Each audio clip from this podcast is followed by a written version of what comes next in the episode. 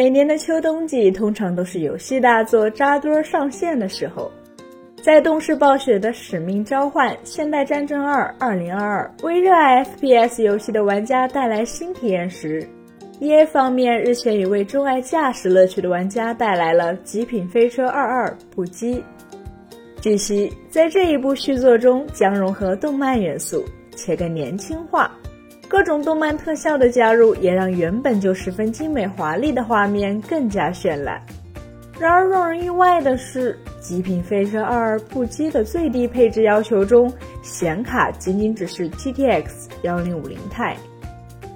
作为英伟达在2016年发布的产品，GTX 1050 Ti 是基于16纳米 FinFET 工艺的 Pascal 架构。而不久前刚刚上市的 RTX 40系列，则是五纳米工艺的 Ada Lovelace 架构，中间隔着 Turing 与 Ampere 两代架构。一款六年前的显卡就可以玩当下最新的三 A 大作，还是极品飞车这类画面高度拟真的赛车游戏，看起来无疑非常滑稽。事实上，不仅仅是 EA 刚刚推出的极品飞车22不羁。就连上线不久的《使命召唤：现代战争二2022》最低配置也只是 GTX 960。从硬件参数上来看，理论上 GTX 1050 Ti 与 GTX 960的性能是同级别的。所以换而言之，这些游戏大厂是在以六年之前的显卡性能水准在开发游戏。显而易见，这并不符合游戏行业一贯的发展规律。从采用 Pascal 架构的 GTX 10系列2016年上市，到如今的2022年，游戏显卡的性能提升可谓是相当给力，基本也都遵守了摩尔定律。甚至英伟达 CEO 黄仁旭当时在 RTX 20系列发布会上还曾兴奋地表示，Turing 架构是过去十二年中 GPU 领域最大的飞跃。如今一个非常确定的事实是。GPU 在设计之初就是为了作为图形加速卡，是为了游戏，特别是 3D 游戏服务的。即便是目前在消费电子领域，游戏也是唯一一个能够让用户明显感受到算力不足的方面。别的不提，这两年间，无数旗舰手机在表现自己性能如何如何强大时，无一例外都在力求原神上获得稳定的全高画质满帧率效果。时至今日。即便是搭载最新骁龙八跟二天玑九二零零的机型，都几乎无法做到运行全高画质原神时拉平帧率曲线。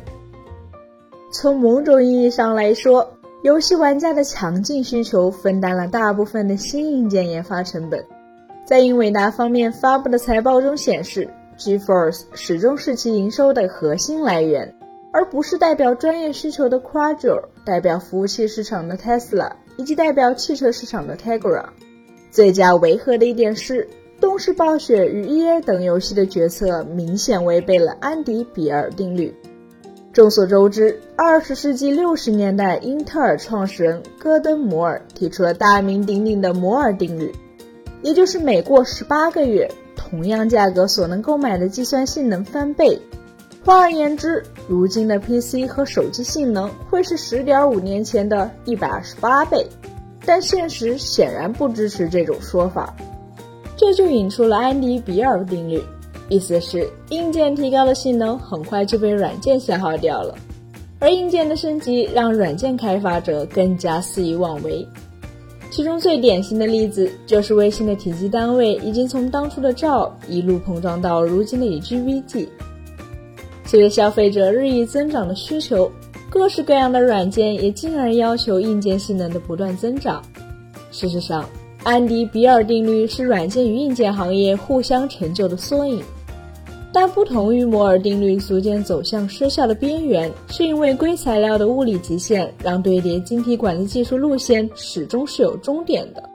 黄仁旭也曾公开确认了这一点，并表示。不停增加晶体管的这种简单粗暴方法和摩尔定律在很大程度上已经走到了尽头。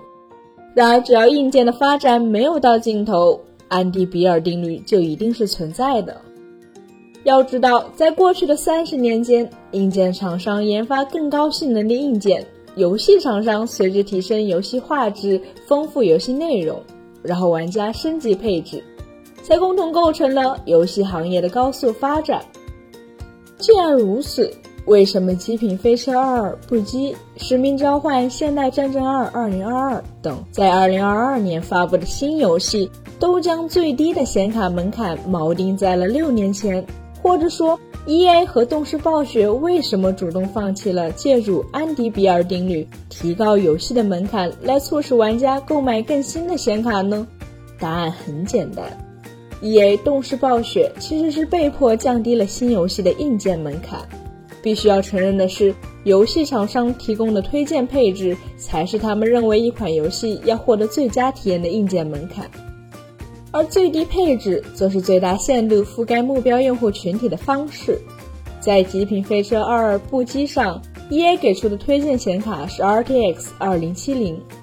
而 RTX 2070的性能则大概是 GTX 1050 Ti 的至少两倍以上。显然，游戏开发者也认为 GTX 1050 Ti 无法让玩家在体验《极品飞车2：不羁》时获得较好的体验。然而，根据 Valve 日前公布的十一月 Steam 硬件和软件调查结果，GTX 1050 Ti 在所有显卡中的占有率为百分之四点六零，甚至还呈现出增长的趋势。作为 PC 端最大的数字游戏分发渠道，Steam 的数据是极具代表性的。如果算上定位比 GTX 1050 Ti 略高的 GTX 1060，Pascal 架构显卡的用户到目前为止差不多占据了整个 Steam 用户的百分之十。而这一现象产生的原因其实很简单：从2017年到2018年，以及2020年到2022年夏季。这两次加密货币的矿潮打断了显卡市场的新陈代谢，特别是此次疫情以来的矿潮，不仅让 RTX 30系列的价格飞涨，还让已然退居二线的 RTX 20系列逆势暴涨。而这一情况的结果，就是持有2016年 Pascal 架构显卡的玩家发现，无论是更新的 Ampere，还是更老一点的 Turing。哪一款产品几乎都没有什么性价比，